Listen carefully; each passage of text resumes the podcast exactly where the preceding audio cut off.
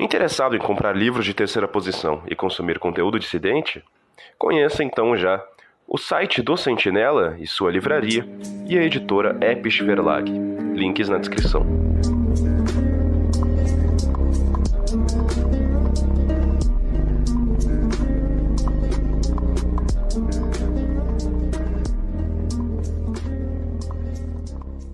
Shalom, guys! Hoje estamos aqui novamente em mais um vídeo em que iremos desmentir mitos. E hoje iremos falar a respeito de Antônio de Oliveira Salazar e o Estado Novo Português. A mentira que devemos desmentir é a ideia totalmente falaciosa de que teria havido onda de desemprego e de crise durante o governo de Salazar. E isso é o que iremos conferir. Portugal encontra-se falida a dívida ultrapassa 130 pontos percentuais do PIB. A social-democracia e o progressismo imperam no país. A única esperança que resta aos portugueses defensores da social-democracia é torcer para que a União Europeia pague a dívida. Entretanto, para aqueles que sabem da história de seu país, há uma solução. E essa solução é o fascismo de Salazar. É sobre isso que você verá logo após a vinheta.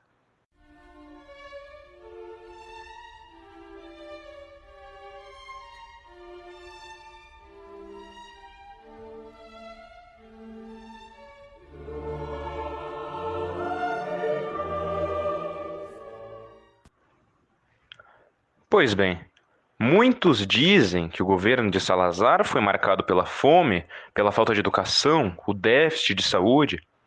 Estas pessoas, inclusive, também gostam de dizer que durante o Estado Novo as pessoas morriam de fome e que o desemprego haveria de aumentar dia após dia. E, de fato, Portugal teve um período assim na história. Mas acho bom reiterar que de maneira nenhuma foi o Estado Novo.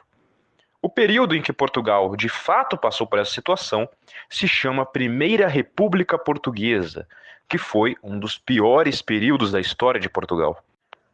O que nós precisamos compreender é que houve uma perseguição extremamente violenta contra o catolicismo no país, o que é algo simplesmente absurdo, não apenas por ser a religião tradicional, oficial e na qual se construiu a nação portuguesa, mas até porque essa perseguição também veio junto consigo com certos brindes bizarros. Que eu poderia uh, dizer, claro, o desastre da educação durante esse regime republicano, como se já uh, a rejeição de Cristo já não fosse bastante. Os republicanos até correram uh, atrás do prejuízo, conseguiram amenizar o problema que havia causado e até melhoraram um pouquinho, mas não foi grande coisa. O censo de 1911, feito alguns meses após a instauração da República, constou que 69% da população era analfabeta. Ao fim da República, o censo de 1930 constatou que 62% da população era analfabeta. Ou seja, em 19 anos, apenas 7% da população deixou de ser analfabeta. Os hospitais, no princípio da República, também foram afetados, devido à forte presença da Igreja Católica na área de saúde. Mas após esse início turbulento, as coisas melhoraram um bocado, muito. Não consegui encontrar hum, dados do início da República referentes à expectativa de vida, mas do meio do período até o seu fim, a expectativa de vida passou de 38 anos para 47 anos, aumentando 9 anos da expectativa de vida em uma década. Um exemplo excelente, mas isso se deve a uma das maiores invenções da humanidade, os antibióticos. Tanto que nesse período aconteceu o mesmo nos outros países também, então a gente não vai considerar isso tanto. Antes da gente partir para a economia da Primeira República, é bom pontuar a respeito da mortalidade infantil, que desde o início do período até o final diminuíram 65 pontos nominais. No início eram 209 mortes uh, a cada mil, e ao final eram 144 por mil. Vale aqui lembrar e pontuar que a Igreja Católica é a maior instituição de caridade que existe no mundo. Portanto, desde o início uh, da história da Igreja, esse tipo de coisa é comum. onde se há grande força da igreja, se há grande nível de desenvolvimento educacional, filosófico e científico, pois a igreja não somente criou as bases conhecidas da ciência, que hoje em dia abandonou a igreja e se fez de rebelde, como ao mesmo tempo fez com que a filosofia, com os doutores da igreja, alcançasse o seu nível máximo de desenvolvimento. Falando agora das questões econômicas, a situação econômica foi de fato crítica nesse período. O governo simplesmente imprimiu mais dinheiro do que deveria e gerou uma hiperinflação. Chegou a tal ponto que em 1926 o custo de vida era 30 vezes maior do que o custo de vida em 1914. E claro, como qualquer governo que não sabe administrar as finanças da nação, a dívida aumentou ainda mais. No início da República, a dívida era de 60% do PIB, chegando ao ápice de 80% e finalizando o período com cerca de 70%. E falando em PIB, algo um tanto engraçado é que o PIB português nessa época crescia míseros 2% ao ano e per capita 1% ao ano. E aqueles que defendem o governo desse período consideram isso como se a economia estivesse indo bem, sendo que um crescimento desse nível é o padrão de uma economia estagnada. Pois bem, Uh, aqui a gente já consegue perceber que os republicanos não conseguiram gerir nem um pouco as finanças portuguesas. Mas agora cabe a nós, né, comentar, né? E o Estado Novo?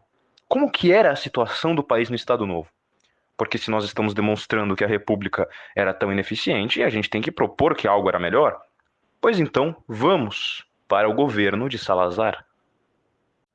Vamos começar antes de tudo, falando a respeito da questão da saúde e da educação. Portugal, historicamente, sofre muito com analfabetismo. Até mesmo no, nos dias atuais, o país tem 5% de analfabetos. Ou seja, cerca de 500 mil pessoas, que para um país uh, do tamanho de Portugal é muita coisa, é um número relevante. Então é até vergonhoso que um país tão pequeno não tenha erradicado o analfabetismo. Mas, por outro lado, o governo de Salazar, diferente do que os professores portugueses palpitam, foi o que mais promoveu a educação. De 62% de analfabetos, o número decresceu para 25% ao fim do Estado Novo. Preste atenção, de 62% para 25%. Sendo, sem dúvida nenhuma, o governo de Portugal que mais promoveu a educação no país. No que se trata da questão da saúde, o Estado Novo seguiu a tendência dos países europeus. A expectativa de vida aumentou de 47 para 67.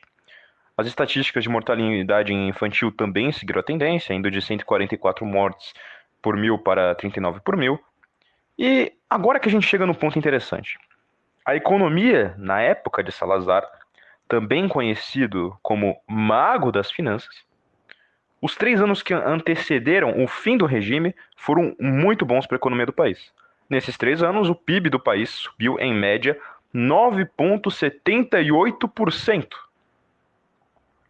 Nas décadas de 60, que é considerada a década do ouro da economia portuguesa, o crescimento econômico médio era de 5,8%.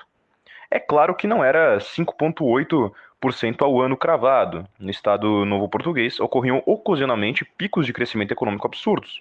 Nos próprios anos 60, eh, que foram citados anteriormente, houveram três anos de pico no PIB, sendo eles 1960, 1962 e 1965, tendo respectivamente a taxa de crescimento do PIB de 8,8%, 10,53% e 9,41%. E é claro, Salazar diminuiu muito a dívida do país, de 70% para 13,9%. Então, a gente analisando aqui, uh, o que a gente consegue muito bem concluir é que as mentiras em torno do regime do Estado Novo são simplesmente fora do panorama uh, do panorama da realidade. Elas tangem uma história completamente fictícia, nem mesmo uma distorção, mas uma completa reconstrução da história podemos ver claramente que Portugal só tem parte do que tem hoje graças ao regime de Salazar, e que se não fosse por ele, a taxa de analfabetos poderia ser ainda mais drástica. E também, um pouco até interessante citar uma coisa. Existiu um programa, né, que teve no Brasil também, teve em vários países esse programa, que foi um programa que, por exemplo, no Brasil, ele passou como nome de O Maior Brasileiro de Todos os Tempos, que era um programa onde as pessoas votavam, né, e no programa saía qual foi a figura do país mais votada. Em Portugal, eles fizeram isso, e o vencedor, como o maior português de todos os tempos, foi Salazar. E é até recomendável que depois vocês procurem, porque é maravilhoso ver a senhorinha uh, anti-antifa, ou seja lá o que, que ela era, escandalizando porque ele foi eleito como o maior português de todos os tempos pela própria população. E isto, claro, nos tempos atuais. Imaginem só naquele período em que tudo crescia. Então, podemos aqui muito bem deixar claro que isso não passa de uma difamação do regime do Estado Novo, ele foi maravilhoso para Portugal, e como se não bastasse, o número total de reprimidos foi de apenas 400 pessoas, sendo que foi um dos regimes mais longos da história da Europa nos tempos modernos. O que torna ainda por cima, como se já não bastasse o crescimento econômico, um governo misericordioso ao extremo. E temos também em mente, no futuro, trazer um podcast completo sobre o salazarismo. Mas, por enquanto, deixemos isto. Fique com Deus e salve pátria!